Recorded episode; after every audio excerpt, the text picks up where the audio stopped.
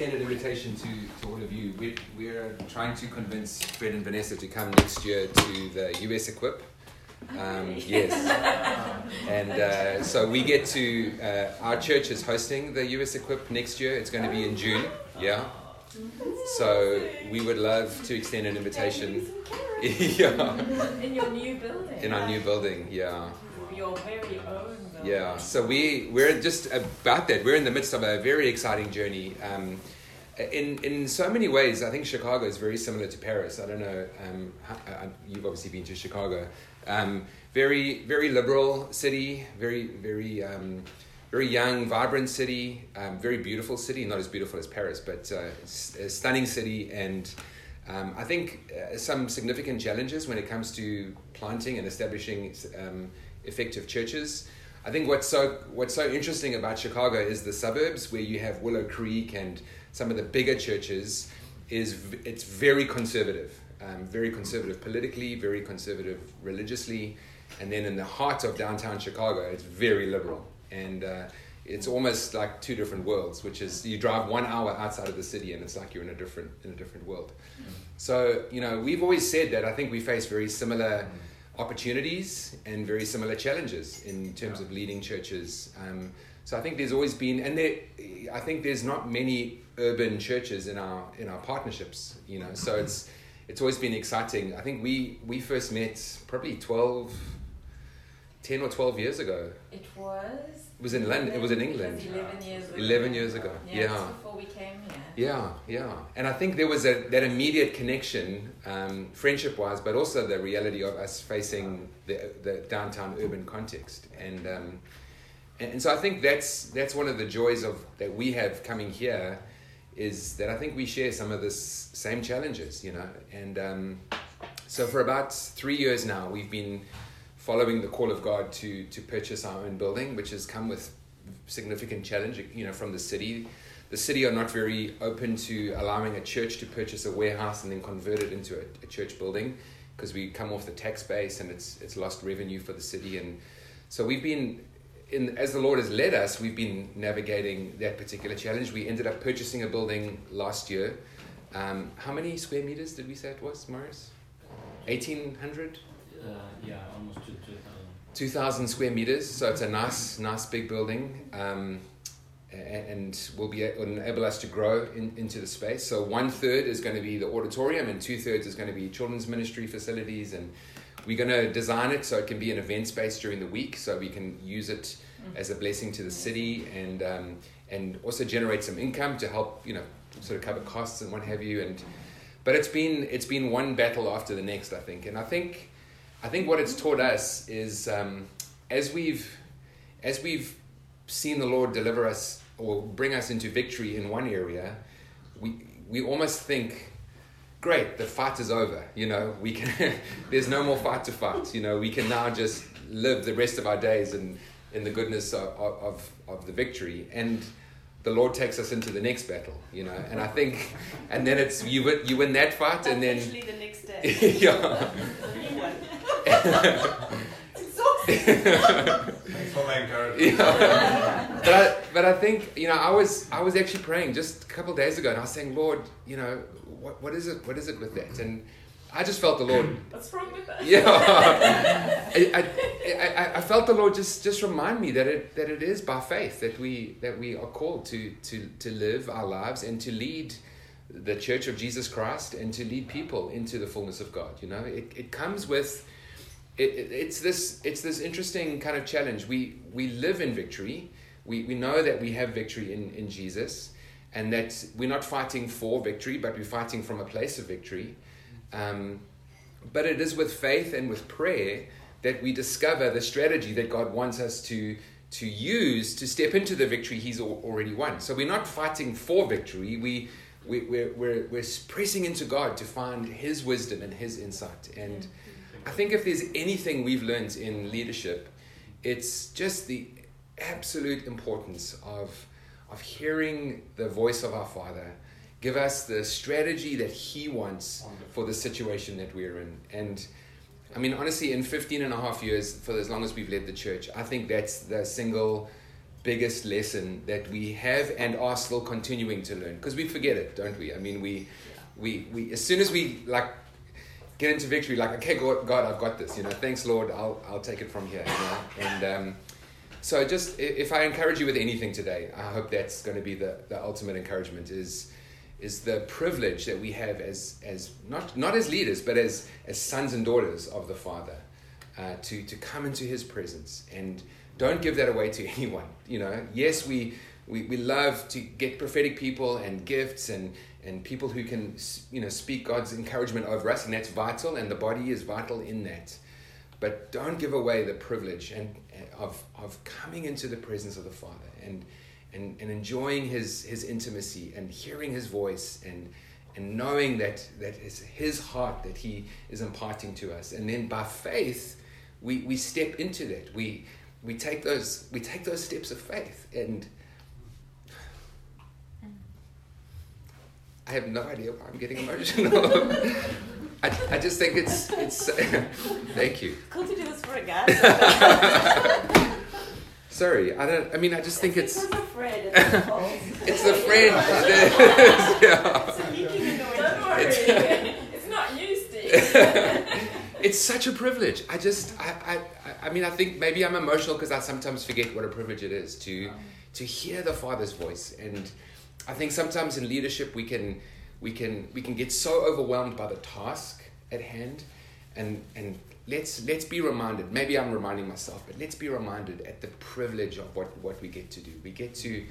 We get to play a role in, in, in hearing God and, and, and executing on His plans and purposes, and then seeing people. Paul says this in um, in in First Thessalonians chapter two, I think it is. You know, um, paraphrased. He says he says I really live because I see you standing firm in the faith. Yeah. I mean, what a what a joy to see the people that God adds to our churches, um, Yeah. uh, standing firm in the faith and growing in Him, and and we get to we get to know that we've played a you know a small part, not not the part, but a very small part.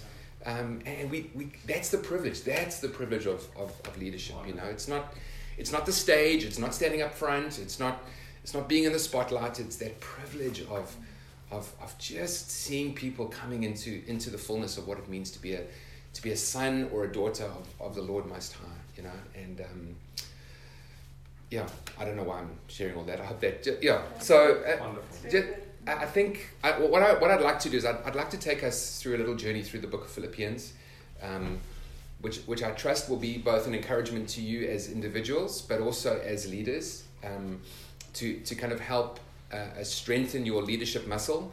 Um, but I think there's some wonderful. Um, uh, uh, uh, words of encouragement from Paul in the book of Philippians that that is good for ourselves. And then maybe the last 15 or 20 minutes we can set aside time for any any questions you guys might have about um, uh, about, about us or about the church or about leadership or, or anything. Um, I didn't finish the story about a building. That's where I was going. Sorry. Um, so uh, about three years ago, the Lord the Lord called us to this wonderful adventure of, of searching for a building. We were very content um, meeting in a school hall. We had no need as a church to have a building. We had no necessarily no desire. We didn't feel like it, it made us any more significant in the kingdom, but we felt that the Lord was calling us to it, that He wanted us to to begin this adventure. And I I think I said this a couple years ago when I was here, but any faith journey that we are on, the ultimate reward or result of any faith journey is not the promise of God fulfilled. Although He fulfills His promise, the great reward is intimacy with Jesus. And I think that's what we've learned above all else. On, on this journey God has taken us, He's, he's fulfilled His word and he's, and, he's, and he's honored His word and He's given us incredible favor. Um, but the thing that we've treasured the most is we've grown closer to Jesus through it all. You know, we've it, it is that's exactly the promised land. You know, and and, and I mean we're we're steps away from from stepping into our new building, but that's not going to be as great as that is. That's not that's not the celebration. The celebration is God has taught us so much on this amazing journey that we've been on. Some of the testimonies that have happened You should. Yeah.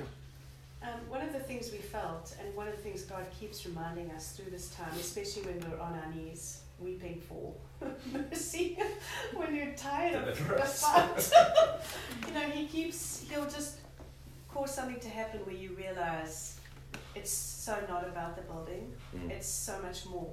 Um, and the journey we're on is so much more about the impact that um, people's lives are going to have, what and our life too. And, and two of the testimonies, or three maybe, um, a couple joined our church just before.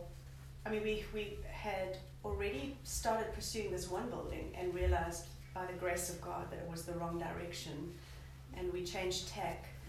Um, and a couple had joined months before that, kept quiet about what they did, you know, for a living. Um, very high capacity couple who I think hopefully one day will actually be on our eldership team. I mean, they're just quality people. And uh, we had pursued one um, construction group. Long story short, realized after months and months and, and a significant amount of money, they were not the right company for us. And then we happened to hear that this couple that had joined had shares, um, a quarter of an ownership in a construction company, and both two of the, the people were Christians and wanted to come alongside us and give themselves to our vision as well as this building, Mm. but carried something of the heart of what we were about. Um, but one of the, the gentlemen, um, his marriage was in absolute tatters, and they hadn't been to church in years. Um, they were on the brink of divorce. They had three little kids and just felt like their lives were so unhappy. Started coming to Anthem Church through this connection, and God has completely restored their marriage Wow. through it all. Um, and they sent us a Christmas photograph, and they said, for the first time, we didn't have to fake our smiles. Oh, wow. And you know, you, you read and you, you, you just see the grace of God in that. Like this, yes, they are partnering with us, and that is a privilege, but this is a marriage that almost failed Mm. um, and has just been restored. So it's beautiful. And then one of the other women who's working on the project with us, she is married to a Buddhist, um, but she grew up in a, in a church. And she said to us the other day, I'm, I'm looking for ways to make things work for you because I feel like I belong to Anthem. And she's never been to our church. but she's totally given her whole heart and she's talking again about God and she's thinking again about God. And, you know, it's, it's those little moments where Mm. you just like, God, you're doing so much more. And it's so much Sure. about the people, it's not about the space. Mm. And yes, the fight is for the space, but we're fighting for our inheritance and Mm. we're fighting for, you know, the, the destiny of our people and the generations to come. Mm. And so, you know, it's just that change of perspective. Mm. And every time we feel desperate, God just gives us a testimony like that. There's others where you realize, okay, we can keep fighting because we're not fighting for brick and mortar. We're fighting for people. We're Mm. fighting for purpose. We're fighting Mm. for inheritance. You know, Mm. we're fighting for those big strongholds over our city, Mm. you know, and for generations to come that will walk into their inheritance because of Mm. the fight that we are fighting. Mm. And so, you know, your perspective just has to change. It can't Mm. be about the day to day Mm. like battle. It's got to be that eternity mindset of what am I, what what battle am I fighting today for our future, you Mm. know, for our, our inheritance and what God has promised us and our children. So Mm. it is. It's a. It's just a perspective Mm. change, and, and God has just been so good in providing those testimonies. Yeah, Absolutely. He really has. I, I- I don't think we, I, I- no, I don't think we, we don't fully appreciate just the impact of a simple yes to, to the Lord. You know, um, when when we say yes to God, i- if He's asking us to do something, if He's asking us to to reach out to somebody in our neighborhood, if He's asking us to to uh, as a church venture down a particular faith journey or whatever, and we say yes to that, I think we, rightly so, are just we only see what's immediately before us, and it's it's sometimes months or years later that we look back and we get to see the the impact that that simple yes um, has had. And I, I encourage you to, again, it comes back to that that ear inclined to the Lord, and that and that um, that that patience to wait for His voice, and then that courage and obedience to follow what that say, what He says, even if it even if it doesn't make sense.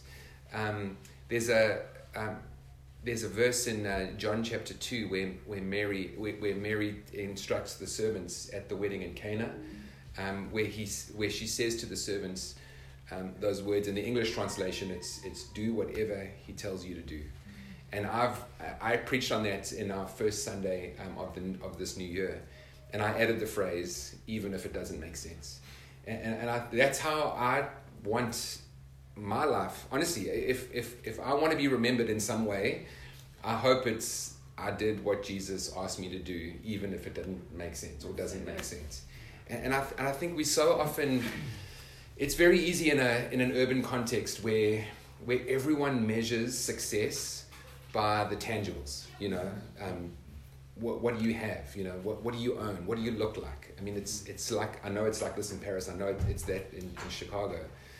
And I, I, I'm, I'm going to teach a little bit on this on, on Sunday. Like, what does a successful Christian life look like? And it's not the way we measure things. It's, it's are we doing what Jesus has asked us, um, asked us to do?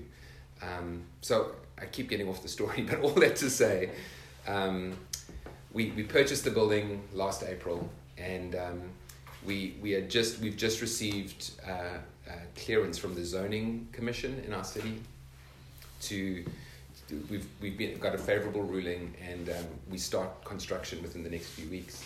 So so by by the summer, by June, end of June, uh, hopefully um, we'll be in the building.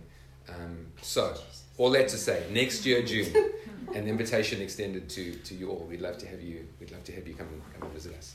Forgive me for that detour here and there, but um, just wanting to pick up on, on what I trust God was saying. So let's let's jump into the book of Philippians together. Um, I, am going to give us just a, a, a kind of a, a, sweeping overview of some amazing things that I think are, are, found in this in this book. I think it's an incredible um, uh, leadership manual in a way. We we taught on this book um, last year, and as we were teaching through it, I was realizing just the wonderful leadership principles that are in here. So it's obviously a great book to teach teach the church through, but we are now in the process of adapting a lot of what we taught on a Sunday into some sort of a leadership um, discipleship manual. And, um, and I want to just share kind of eight things that I think Paul picks up on um, to, to show us and teach us what it looks like to be those that are followers of Jesus. And, um, and as I say, I think this is, I, I trust this is helpful for, for us all as individuals as we follow the Lord in our own walk, but also to help others as we as we disciple and bring others through into maturity in Christ. I, I think these are, are, are helpful things. Um, chapter 3, verse 12, I think is the, is the pivotal verse in, in Paul's letter to the, to the Philippians. Um, I'll read it. I'm not sure if the French translation kind of picks up on, on what I think is very clear in the English. Um, but the English translation in verse 12, chapter 3 says, Not that I have already obtained all of this or have already arrived at my goal, but I press on to take hold of that for which Christ Jesus took hold of me. So, this idea of, um, and, and, we'll come back to this verse in, in, in, a few moments, but this idea of Paul is saying that, that God or Christ has taken hold of him for something, and he, Paul, is in turn taking hold of that, that thing that Christ took hold of him for. Um, and for as long as I've been saved and as long as I've been aware of this verse until last year, I always thought that that thing that Christ took hold of Paul for was some call, was some purpose, was some task, a mission. So, you know, in my example, um, I'm taking hold of the call of leadership for which Christ has taken hold of me for, which sounds great, but I think it misses the point. And if you look at the context of that verse, actually the thing that Christ took hold of Paul for was intimacy and closeness and relationship. That's that's what Christ took hold of Paul for. And we've got to be so careful in the call to lead that we don't substitute relationship and intimacy with Jesus with task and purpose and, and doing. Now, there is a call, there is a destiny, there is a doing, there is a task, but the task flows from the relationship with Jesus.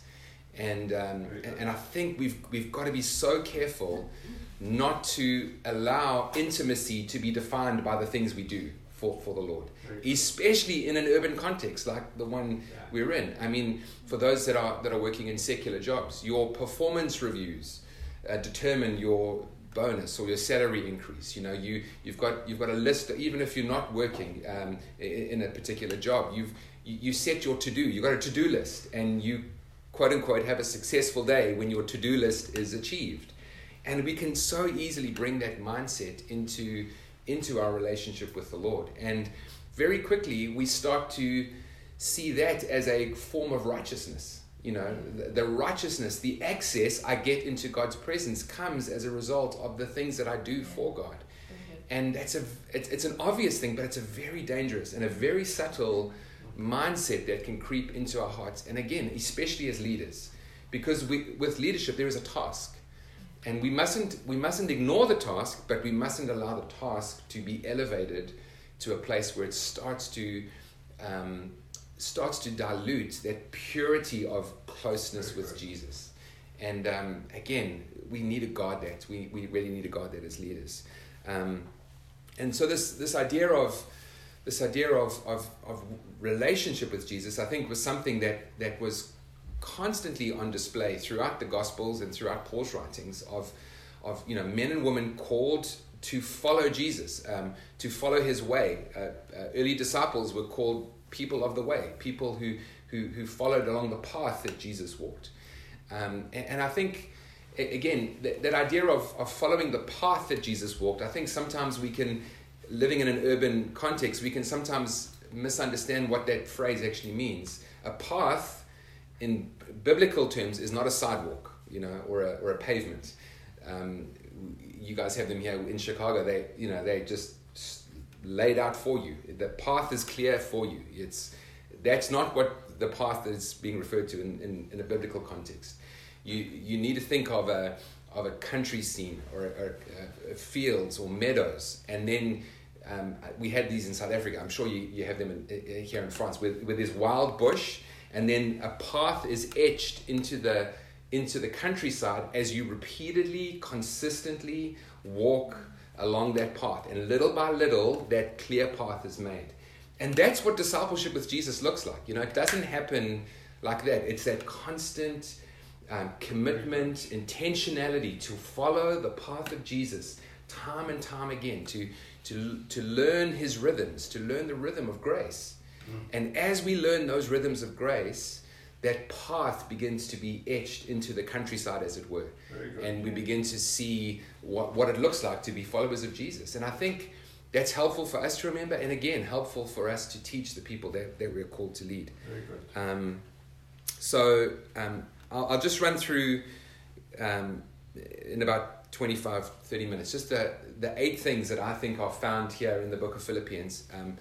Um, you, I'll, I'll, give you kind of headlines, I'll kind of dive into a couple of them, um, but you can take this further. You can take these kind of skeleton notes and begin to ex- explore it uh, yourself.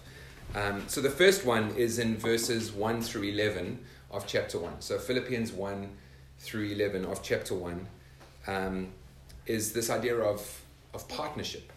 Um, that, that, being a follower of Jesus, um, being a disciple of Jesus, is a, is a relationship of, of, of partnership. It's partnership, us, us with the Lord, the Lord partnering, or we're partnering with the Lord, and it's partnership one with another.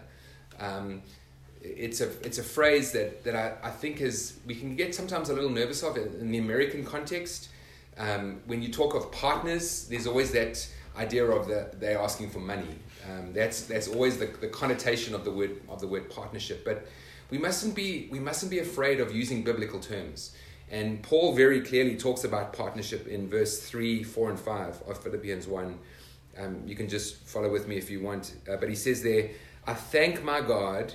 Every time I remember you, in all my prayers for all of you, I always pray with joy because of your partnership in the gospel from the first day until now.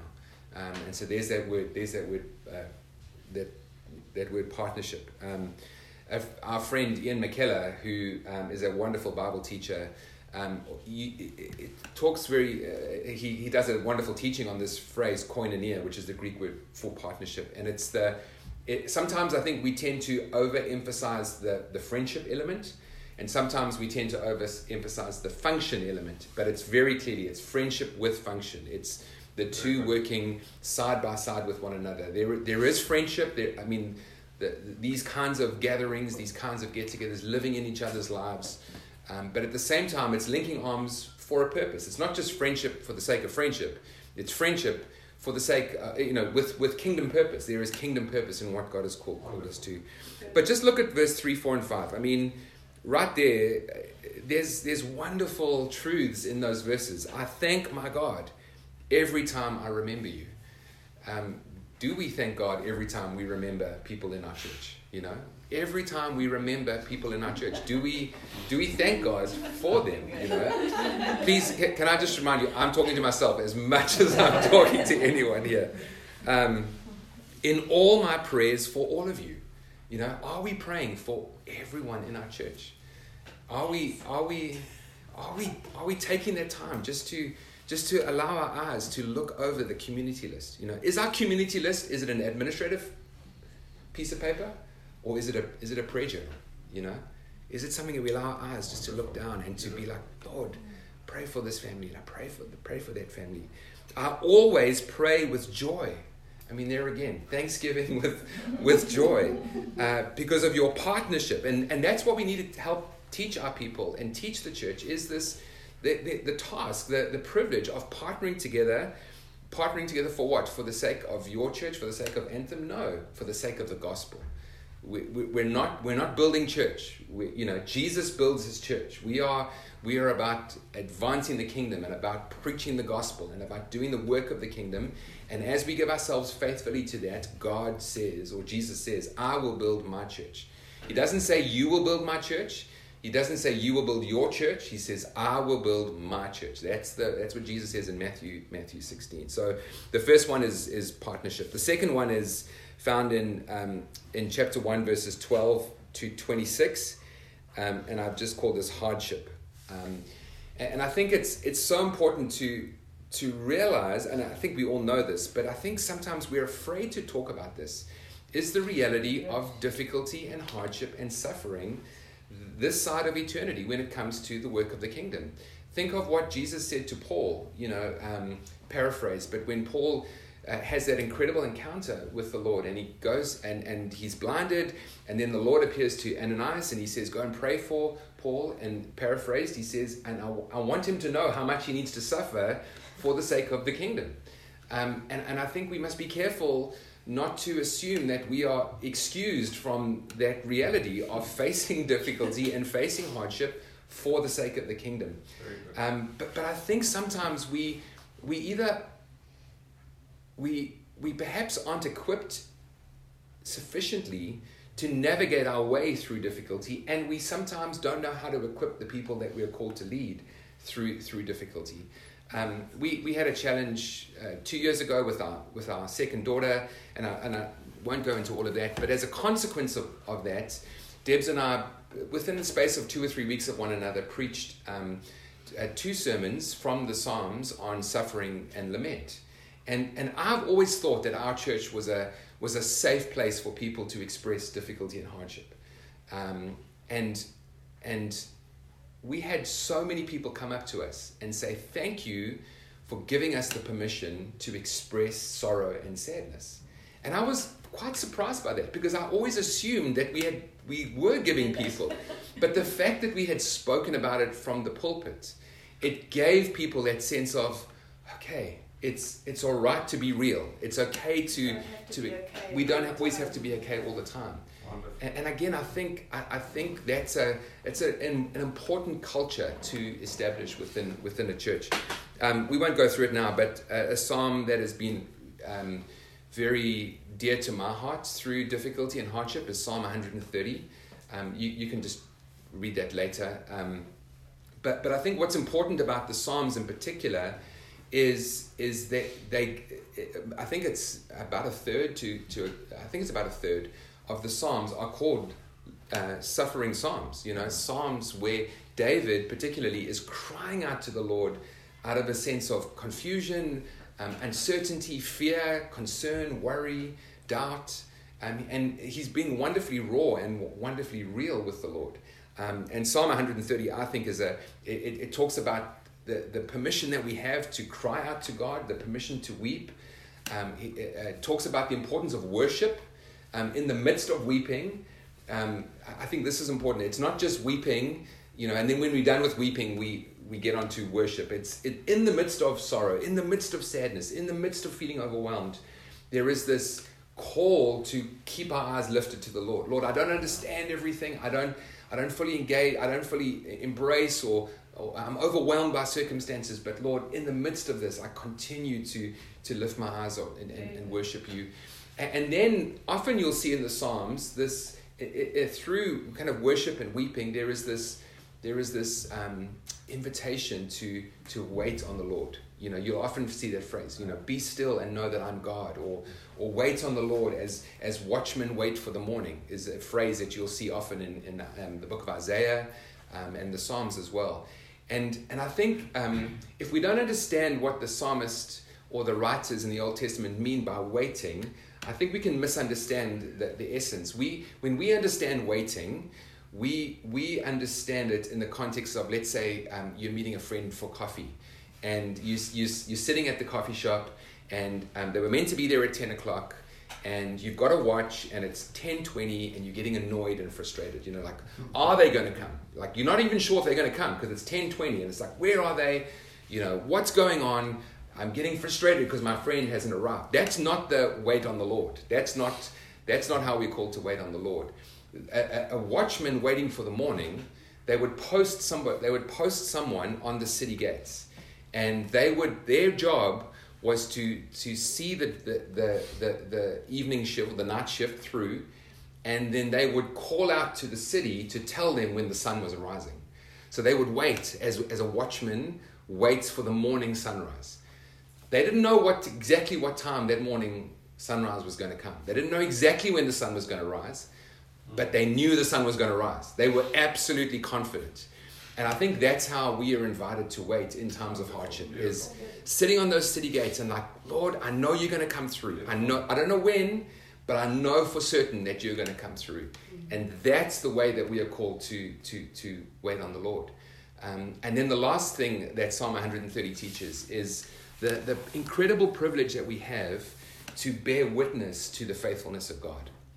And this is something that Debs and I learned through through the, the season that we're we're going through, um, both as a church and also through some of our personal challenges with our second daughter. Is that I think so, we always I think we uh, inadvertently thought that that the testimony would come at the end.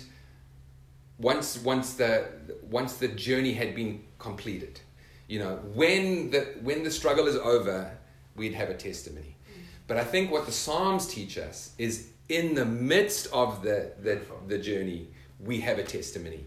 And we have a testimony not just to the people that we lead, but we have a testimony to the world out there. Yeah. You know, sometimes as leaders, we, we think our testimony is limited to our church. Let me tell you, when, when we go through personal challenges and hardships, we have a testimony to the world to say, you know, world, I, I, I know we're not in victory yet and we're going through hard times, but my eyes are firmly on the Lord. And that, let me tell you, is, a, is as powerful a testimony as look at how God has completely delivered us. Because mm. sometimes we have to be acknowledge this. The full deliverance doesn't might not come until the Lord returns. Yeah. That's the challenge, you know. We trust that He will. You know, we, we believe He's able, we believe he's, he's willing, but even if He doesn't come through, we will continue to praise Him, as you read from Habakkuk this morning in, our, in your devotion. Um, but, but in the midst of going through the challenge, we still have a legitimate testimony to share, uh, you know, to the to the goodness of God. So, I, I think I think the lesson is is we need to we need to have a, a growing theology of suffering so that we can lead ourselves well through through that, but also lead others in the church through it as well. And I think um, uh, verse twelve through twenty six really really teaches that. Um, verse 21, just out of interest, is this uh, very challenging verse. Uh, um, Paul writes uh, to, the, to the church, he says, For me, to live is Christ, and to die is gain. I mean, that's, that's such, a, such a challenging verse. For me, to live is Christ, and to die is gain. And I think a wonderful discipleship question to ask ourselves and, and the people in our churches is what is it for you? Like, you know, for me to live is what, what, what is that? How would you complete that sentence? To ask people that sentence, you know, for me to live is my job. For me to live is you know, my marriage, for me to live is what is it? Um, and, and we need to trust that the Lord will bring us to that place of for me to live as Christ and to die is, is gain. Uh, the third the third section um, from the book of Philippians is um, from chapter one verse twenty seven through to chapter two verse eighteen, um, and that just talks about the importance of surrendering to the lordship of Jesus Christ. Um, so we've spoken about the partner the partnership that we have with one another and, the Lord, and we've spoken about hardship and difficulty, and this section deals with um, the, the lordship, the importance of us surrendering to the lordship of Jesus. Um, one of the one of the incredible characteristics of the early church. Um, I, I, did a study on this a couple years ago on on the characteristics of the early church and how they saw, um, honestly, exponential growth from the time of of Jesus' death and resurrection. For about 50 or 60 years, they saw just incredible exponential growth. And there were a number of, eight, I think, eight or nine characteristics. But one of the characteristics of the early church was without, without ignoring the reality of Jesus as Savior. And so that's important to emphasize. But the early church had such a, a deep understanding of the lordship of Jesus. What, what does it mean to surrender to the reality of Jesus as Lord? And I think that's exactly what Paul is picking up um, in chapter 2, verse 1 and 2, uh, if you want to just have a look there.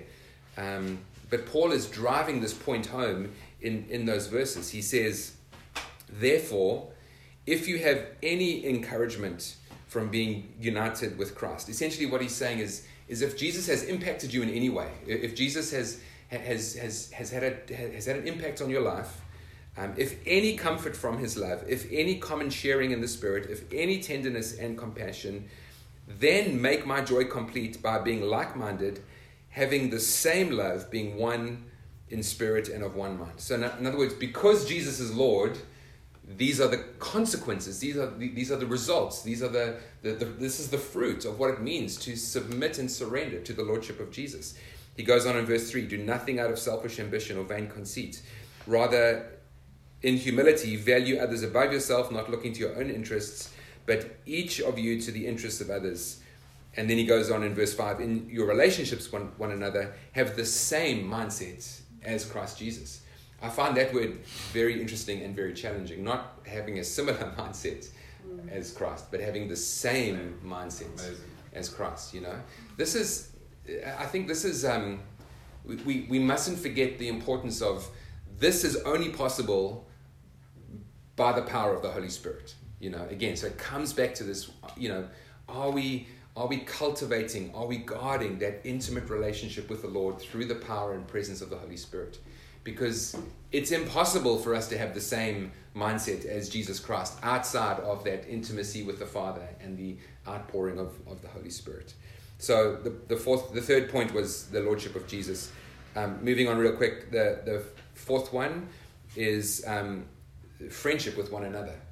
Um, and that you can find in uh, chapter 2, verse 19 through to uh, verse 30. So 2, verse 2, 19 through 30. Um, and there, Paul describes this, bless you, he describes this um, relationship that he has with Timothy and Epaphroditus. Um, and this phrasing that is used in those verses to describe the way that he sees these men that he's working with. He talks about uh, Timothy, his, his son. Um, obviously that's not not his physical son, but his son in the Lord. And you you read other uh, books in the Bible, uh, First and Second Timothy. You see this wonderful, close, intimate relationship that Timothy and Paul shared. Um, you, you guys, if you've been in leadership for any length of time, you will know the temptation to guard and, and keep your hearts distant from people. Because if you've been in leadership in any time, you you've you've most likely yeah, yeah bless you. he was a just Bring him a lunch tonight. the um, the the temptation for us uh, uh, be, because uh, it's so easy to be hurt in leadership, and I think the temptation is to to guard your heart and to and to not allow yourself to be put in a place of, of where, where you can be hurt. I remember in the within a, about a year and a half um, of leading the church, some very close friends of ours, um, without going into all the details, did something that was really hurtful and unhelpful, and and ended up leaving the church and had spread some untrue rumors of about Debs and I, and it was incredibly hurtful. And I remember, I remember us having a moment where we looked at each other and we said, you know, the temptation really is right now to to harden our hearts and to not allow people to get too close. Um, but honestly, we acknowledge that gospel doesn't give us that liberty. You know, we need to we need to acknowledge that it hurts. We need to come into the presence of the Lord and allow Him to heal us, and then for Him to impart grace to to be able to build relation. So it's not it's not gritting it, gritting it, you know, gritting your teeth and getting through it in, in human strength. It's finding healing in the Lord, finding grace in God, finding the anointing to build relationships, and then by faith, everything is by faith. By faith, we step out into the playing field, as it were, and begin to develop and cultivate friendships again. And that's essentially what Paul is, is saying here. If you read Second Timothy at the end of chapter 1, he talks about those close friends of his who abandoned him. You know, um, Second Timothy chapter uh, chapter one. I can't remember the exact verses, but the last three or four verses of chapter one, he talks about um, three or four friends who who abandoned him, but he didn't allow himself to to grow um, cynical or or hardened. He he kept his heart soft before the Lord. So friendship is really important. Um, moving on to chapter three, verse one through eleven, and the next section I've just entitled um, worship. And, and when I talk, say worship, I'm not meaning singing or beautiful playing, Charles. Um, I'm meaning, uh, you know, a lifestyle. Uh, Romans chapter 12, verse 1 and 2. You know, laying our lives down as a living sacrifice because this is our reasonable or acceptable act of, of worship. Um, it's, it's where we worship is about where we find our confidence and in whom we find our joy. And that obviously needs, needs to be the, the, the Lord. Um, Paul writes in verse 1 of chapter 3 Further, my brothers and sisters, rejoice in the Lord. Uh, it is no trouble for me to write the same things to you again, and it is a safeguard for you. Uh, uh, worship protects our hearts. Um, worship keeps our eyes focused on the Lord. And when we rejoice in the Lord, we remind ourselves that Jesus is sufficient and is all sufficient. And again, especially in the world in which we live, and we go back to what I said in the very beginning a world which is um, always trying to impose its values on us and trying to impose a to do list or a checklist or a, an, an achievement. When we rejoice in the Lord, when we live a lifestyle of worship, our eyes are constantly on Jesus, and it reminds us that Jesus is enough. That, that Jesus is the only one who, who, who we need to trust in, and that is what gains us access into, into the presence of the Lord. Um, So good. I, I love what he, what he says here in verse 7. He says, But whatever were gained. So he's just listed in verses 2, 3, 4, and 5. He, he's listed all of his quote unquote um, his, credentials, his resume. He's, he's this, this is what I used to trust in. You know, all of these achievements I used to trust in. Look at verse 7. But what, whatever were gains to me, I now consider a loss for the sake of Christ. And, and so, you know, the things that he, he used to find his righteousness in, he's like, those things don't count anymore, you know. And, and what I said earlier, you know, righteousness is our greatest need. You know, we, we, we need to find righteousness in order to gain access into the presence of the Lord. But the problem is, this world tells us we find righteousness in the things that we do. So while righteousness is our greatest need, it's also our greatest problem. Uh, uh, I think my personal conviction is as much as we think sin keeps us out of the presence of God, let me say, and I know self righteousness is sin, but self righteousness is just as dangerous as sin in keeping us out of accessing the presence of God because we don't come into God's presence off the back of what we've done. We come into God's presence off God's greatest gift, which is the gift of righteousness in and through the person of Jesus Christ. Um, that's the only way that we find ourselves acceptable before the Father, is when we clothe ourselves, when we hide ourselves completely and totally in the person of Jesus Christ. Um, what's that? Uh, what's that Old Testament uh, passage in Genesis? Um, uh, when Isaac, Isaac, um, uh, Jacob and Esau. When Esau, that's right. When when when Jacob, when Jacob clothes himself in the older brother, um, and, and he comes into the presence of the father, and the father says, "Ah, the smell of my son."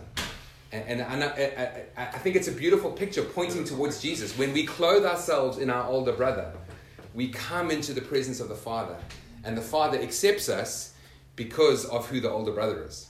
Jesus is our older brother. When we clothe ourselves in him, we come into the presence of the Father because of what the older brother or who the older brother is. He's the favored son. The Father loves us, yes, but the Father loves we get access into his presence because of the the, the, the, the older brother.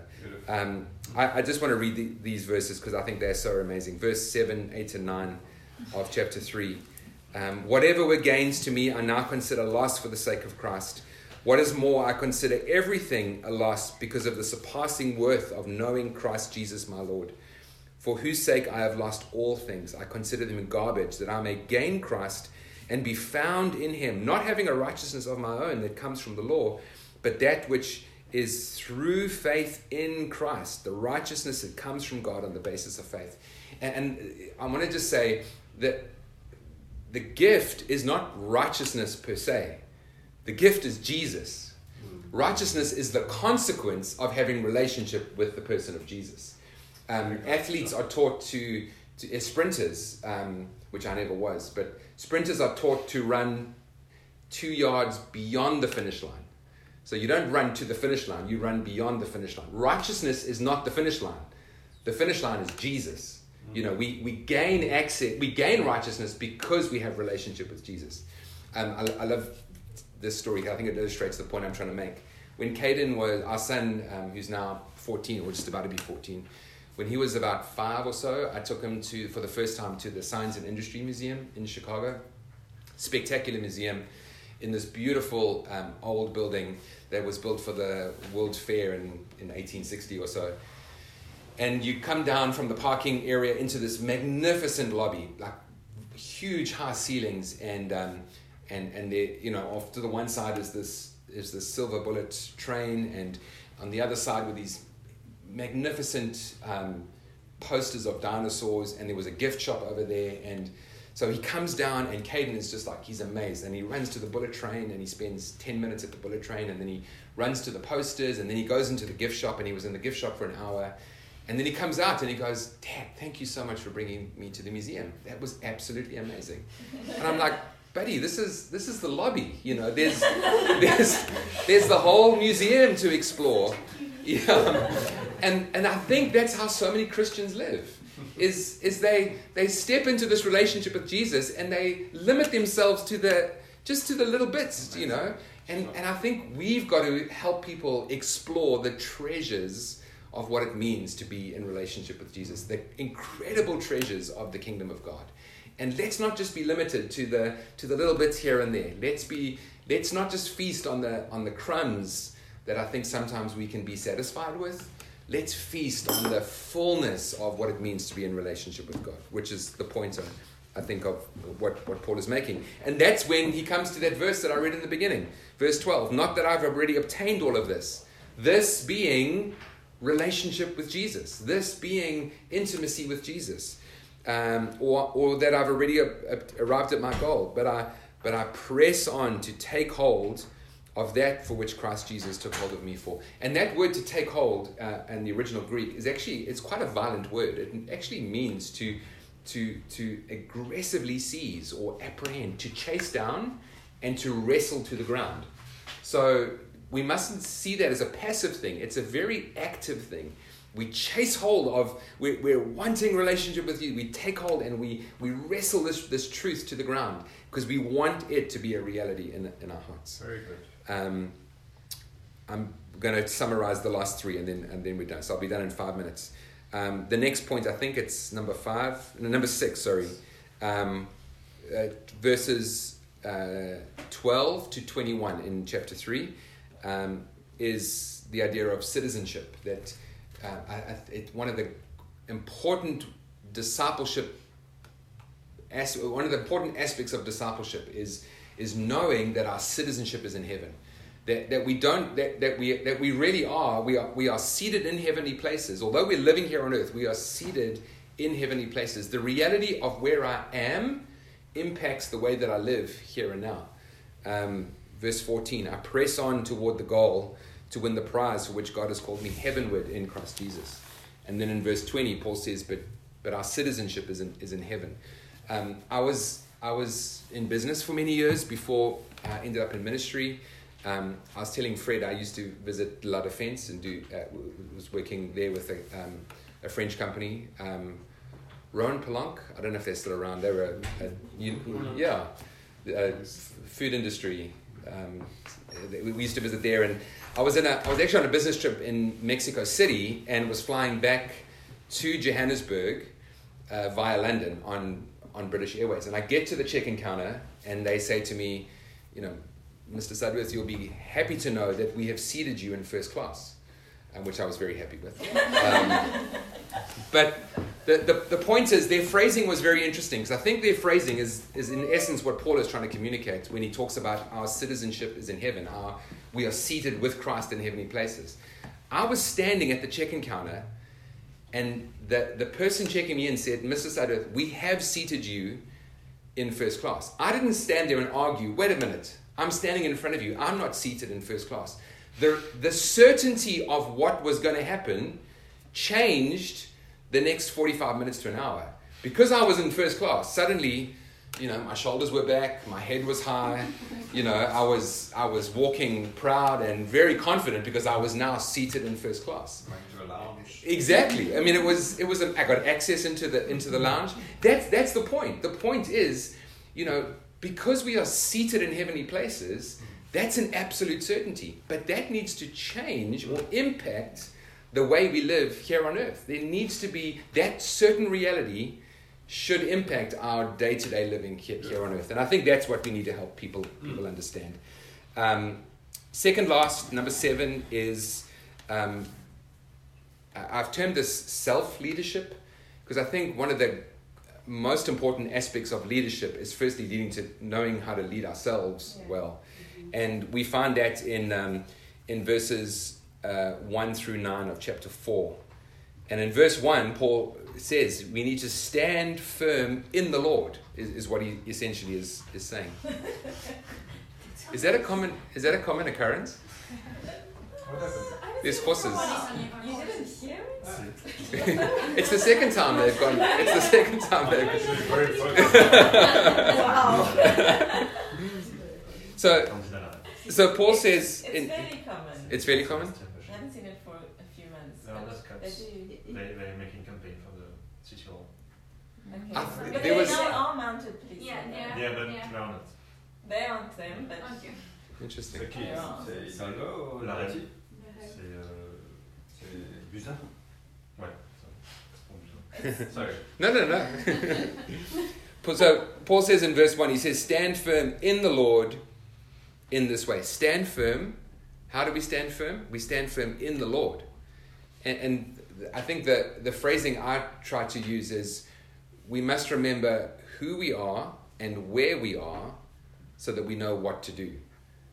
Um, we've got a, a guy in our church who's going through some some real challenges right now, um, and, and facing some issues of sin that he's needing to needing to work through, um, and, and he's uh, he's realized that the, the issue is an issue of identity, that he doesn't know whose he is, and he doesn't know where he is, and that's not that's therefore impacting the way he lives. And I think that's one of the in, essential ingredients in, in understanding our identity is we need to know whose we are and where we are. And that impacts the way that we live. And Paul literally, he says, um, look at verse 2. He, he does a little case study. So these two women, uh, I, I never know how to pronounce their names, Yoda and Sin, Yoda. Yoda? Yoda.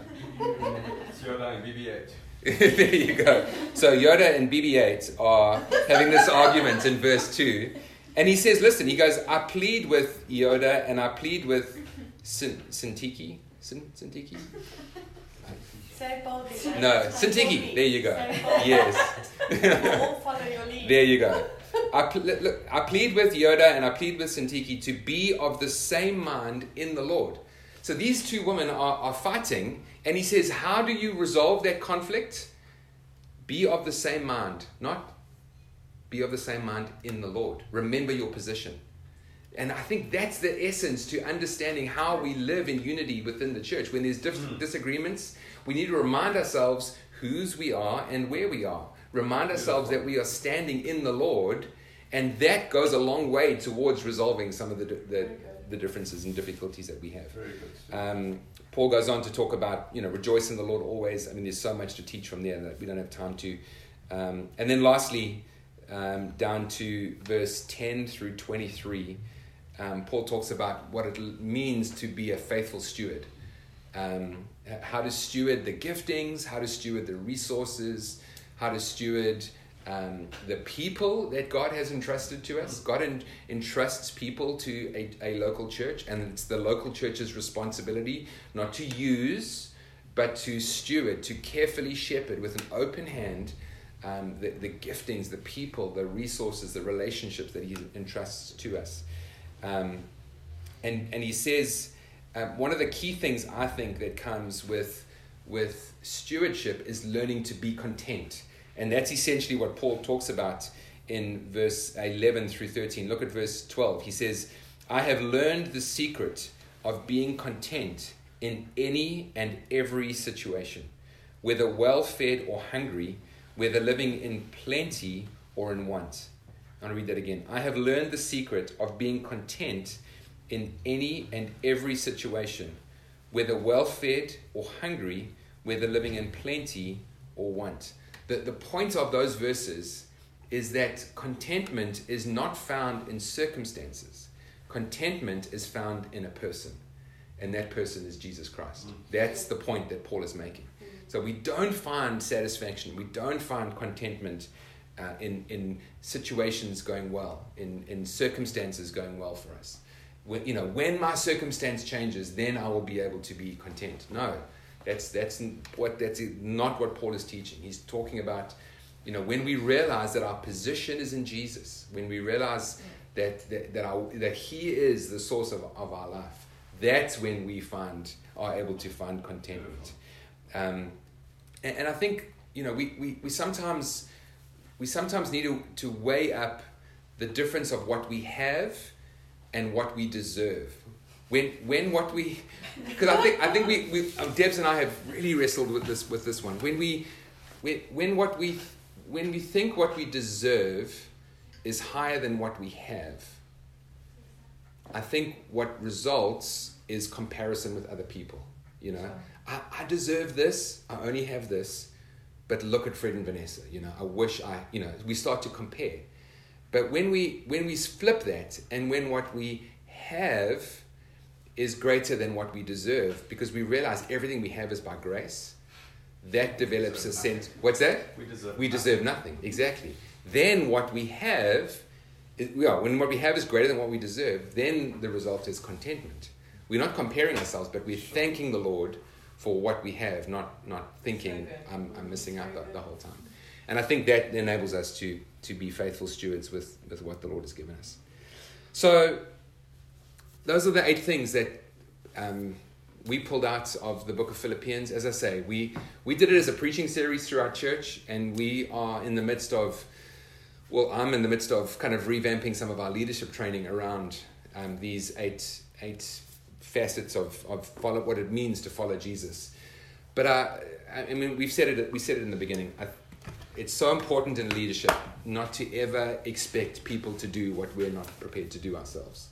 And so I think this is just as as much as this potentially could be a helpful discipleship tool for other people. Um, it's got to start with us first. It's got to start in our hearts first. We need to be prepared to to walk the road that Jesus has walked and to and to be faithful to following him step by step, just one step at a time. Um, Eugene Peterson is a is a, a wonderful writer. Um, he passed away recently. He he has this phrase. Um, talks about long obedience in the same direction, and I love I love that phrase. You know, it's um, it's not very sexy. You know, long obedience in the same direction, but I think it captures the heart of what it means to be a follower of Jesus. Is that commitment to Lord? I am I'm going to commit myself to to to following you. You know, um, Deb's read a verse in Habakkuk this morning, and essentially it was, you know, even if the the vines don't produce fruit, And There's no sheep in the pen. There's no sheep in the pen. Cattle in the store, and there's no harvest. Yet I will rejoice. In Yeah. you. still, I will rejoice in you, you know? So challenging. Mm. Yeah. It's one of those ones where you just like. yeah. yeah. Do you mind if I, before we get into Q&A, do you mind if I just pray? Is that, is that okay? Do you mind? Okay. And then we'll, uh, we'll pray and then open it up for any questions that you, that you guys might have. Wonderful. Father, there's just been such a, a wonderful tenderness this morning, Lord. Um, Father, we never want to take your presence for granted. We never want to become familiar in a, in a negative way with your presence. We never want to become casual with your presence, Lord. We, we treasure times in your presence. We are so thankful that we can step into your presence because of what you've done for us, Jesus. And, thank you that we don't come off the back of our own self righteousness. We don't come off the back of our resumes or even today, whether we have or haven't spent time with you before we, we came here this morning, Lord. Thank you, Jesus, that you are enough Yes. and you will always be enough. And I pray that as leaders, we would be those who, um, who continually become less so that you can become more. Yes. Yes. Holy Spirit, I pray for this, for that truth to be imprinted on our hearts this morning, to remind us of the incredible gift that you gave us, Jesus, in laying down your life. The wonderful, liberating, powerful, transformative truth of the gospel. Thank you that we get to be preachers and proclaimers of the gospel. Thank you that we get to become to get to be agents of the gospel. But first and foremost, Lord, we thank you that we are recipients of the gospel. Yeah. You called us. You chose us. You put your hand upon us. The word became alive in us. You poured out your spirit upon us. You sealed us, Holy Spirit. And I pray, Lord, as we as we go from this place this morning, I, I pray, Lord, that yes, we, we want to be faithful leaders. Yes, we want to be faithful stewards of the things and the people that you've entrusted to us. But Lord, first and foremost, may we may we bask in the reality of what it means to be sons and daughters. May we be refreshed by that truth. May we be renewed by that truth. Jesus, it really is all about you. It really is all about you. Thank you, Lord. Thank you, Jesus. Pray for your refreshing this morning, Lord. Thank you, Lord. Thank you, Lord. Just pray, Lord God, any any burdens, any heaviness, just to be lifted in Jesus' name. Weariness from leadership, weariness from from carrying people's burdens, maybe from picking up burdens that aren't ours to carry. Your yoke, Lord God, is perfectly fitting. I pray, Lord, even in this moment, we would discard, we would lay, we would take off, lay down anything that we've put on ourselves, anything that the world has put on us. And we choose this morning to pick up your burden, your burden for us. Thank you, Jesus. Thank you, Jesus. Thank you that you are building your church. That you are building your church, Lord Jesus. Thank you, Lord. Thank you, Lord.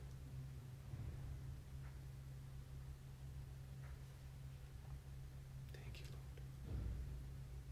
Father, I pray that you would reveal parts of who you are to this incredible group of people. But Pray specifically who they need to see you would reveal. And Father, you meet us in different places. You know exactly what we need. And I know, Father, that you reveal parts of your character to us in those seasons that we need to, to know that part of who you are. And I, I do feel that you want to do that this morning. There are, we're all in different places, Lord. We're Mm. all needing different things. Um, and you encompass every one of those things. But Father, you also understand the seasons that we're in. Mm. And would you reveal that aspect of your character and your nature to us, Father? What we need to see, what we need to feel, Mm. what we need to know in order to keep our heads lifted Mm. and our eyes on you. Would you encourage hearts this morning? Mm. Would you stir us and do not leave us where we are? Mm. Because you always want to take us on to become more like you. Thank you for loving us enough that you never leave us where we Mm. are. Yes, Lord. But you always want to take us by the hand and gently lead us into what's next for us, Father. And Mm. that looks so different for each one of us. But it all has the same purpose, Mm. and that is to become more like you Mm. And leave ourselves behind. And I pray for that. I Mm. pray for peace where peace is needed. I Mm. pray for healing where healing is needed. Mm. I pray for strength and courage Mm. where people are weary, Lord God, whether it's parenting battles or ministry battles or work battles, Mm. to strengthen people's arms this morning. Yes, Lord. Father, where the devil has brought distraction, to just keep heads lifted, Father, and Yeah. strengthen arms. I'm reminded of Ephesians, Father, where you call us to put on the armor of God, Mm. whether it's for strength, or faith, Mm. truth. Mm. Would you reveal those aspects of yourself, Mm. whatever people need? Yeah. truth, faith, strength, courage. Would you breathe that over us this morning, Lord, we Mm. pray. Mm. Breathe your love, your courage, and your strength Mm. over these men and women. Yes, Lord. Breathe your peace, your assurance of the future, Mm. that you will never leave us nor forsake us. Thank you, Lord. And you are a God who does not lie. Mm. You are a God who does not lie. And your word to us is that you will never leave us Mm. or forsake us. Mm. Thank you, Lord. Thank you, Lord. Thank you, Lord. Mm.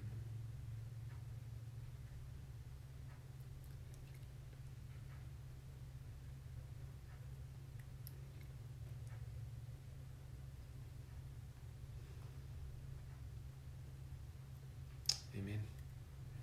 Amen. Any uh, any questions that anyone might have?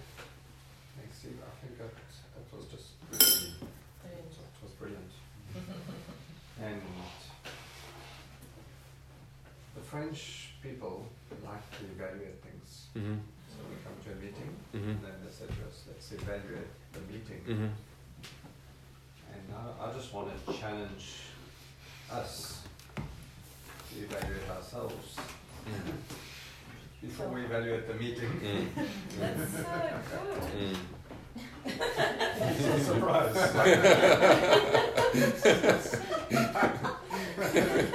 Brilliant to finish.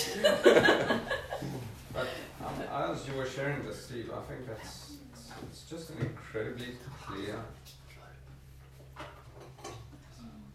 guideline or Mm. incredibly clear roadmap Mm. Of what it means to be a Christ follower. Mm. And uh, if you didn't take notes this morning, it's okay. I can send you my notes. My Did we notes. record it? We did record it, but I just want to challenge us, me included.